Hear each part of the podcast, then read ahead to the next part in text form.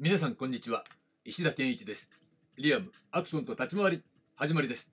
今週のテーマはアクションを整理するということでどうぞお付き合いください。はい、えー、早速なんですがアクションを整理する。昨日はですね格闘シーンへの取り組み方としてのアクションという話をしました。これズバリねえー、身体能力の高さで格闘シーンに対応することがアクションであると。いうようなことですね。で日本にはね、立ち回りっていう概念、ね、独自の概念というものが存在しているわけで、まあ、それ0%っていうことはないですよ。だけど、やっぱり、その、立ち回り概念っていうのをね、存分に使いこなすよりも、身体能力の高さで対応していると。特に都市格闘のね、表現に対してはそういったものが通用してしまったっていう部分もねあるんでまあそれがアクション表現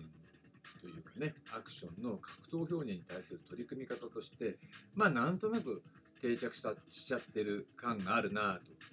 それが現在にまでね至る、えー、そういうまああんまり良くない傾向として続いてるなというねそういう印象が、えー、あるわけですね。だから私としてはその立ち回りね、いいところとアクションのいいところを合体させて立ち回りアクションっていうねそういうジャンルをきちんと技術的にね確立してスタンダードにすべきじゃないかなというふうに考えてるんですよ。だそれが、えー、アクション進化論のね中で書いた、えー、アクションの中でも、ね、立ち回りを中心としたアクションを絶対アクションと定義するっていうのはねまさしくねそこのところに対応することなんですね。だけど、なかなか現状はそうなってない。だから、えー、レベルが低いとかってね、批判したくなるのは、そういうところにあるわけですね。絶対アクションが中心になってないっていうこと。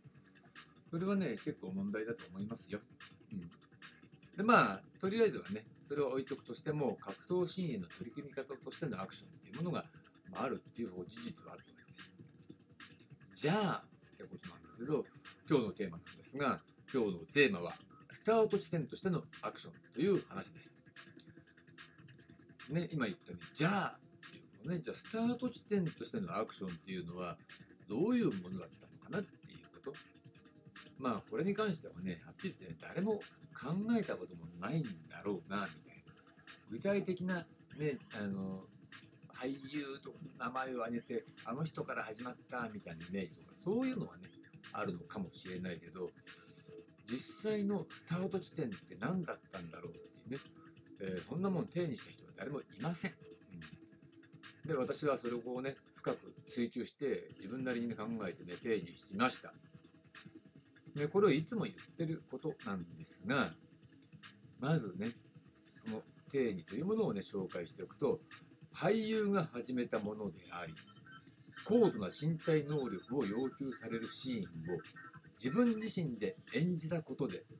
観客の臨場感が最高潮に達したというところに原点がある。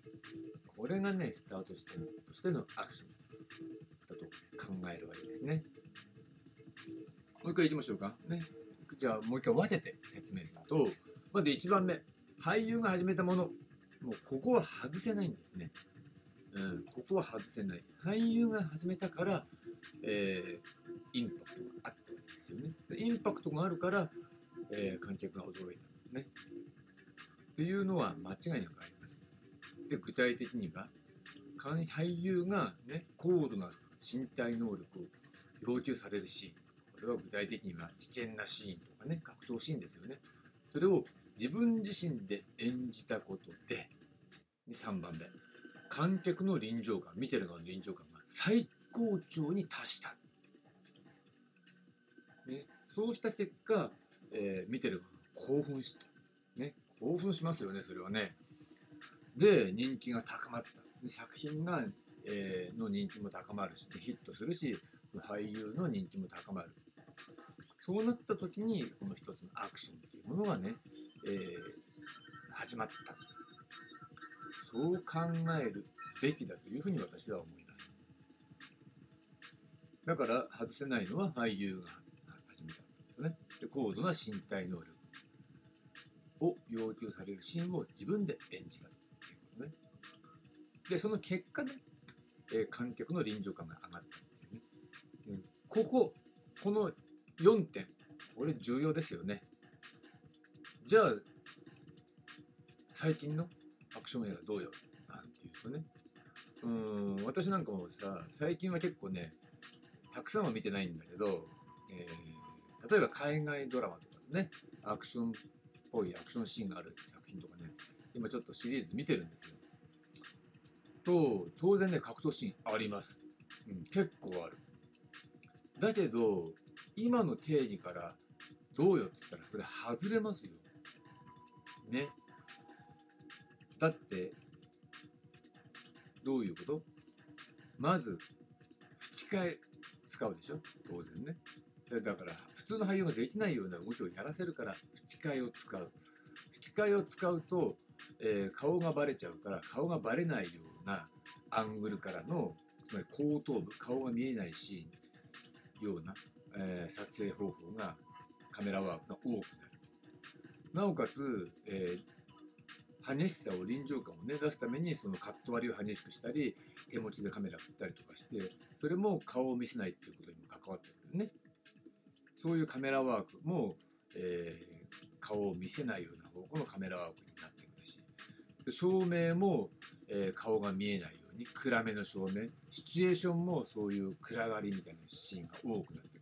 くる、ね、そうなった時に何やったって何やってるか大体分かんないし。あの全然面白くないです。それどころか臨場感はむしろ下がります。しらける。うん。っていうことをねじゃあこれアクションの定義、ね、スタート地点としてのアクションの定義が完全に外れてるじゃないじゃあそれアクションって呼べないよねっていうことになっちゃうね。そういうものをねやっぱりあの海外ドラマ、ね、ハリウッド制作のね海外ドラマみたいなものが見せてくれてるのね。なるほどなと思いますよ。だからそれはなんでそうなるのって言ったら白井さん言うように、えー量産体制ね。とそれと、えー利益の最大化っていうことを優先してるからそうなった時にいいんだよ、えー視聴率が取れればみたいな感じ。本人がやってようがやっていまいが、うん、効率性を優先するみたいな一つの作品としてのパッケージの基準に、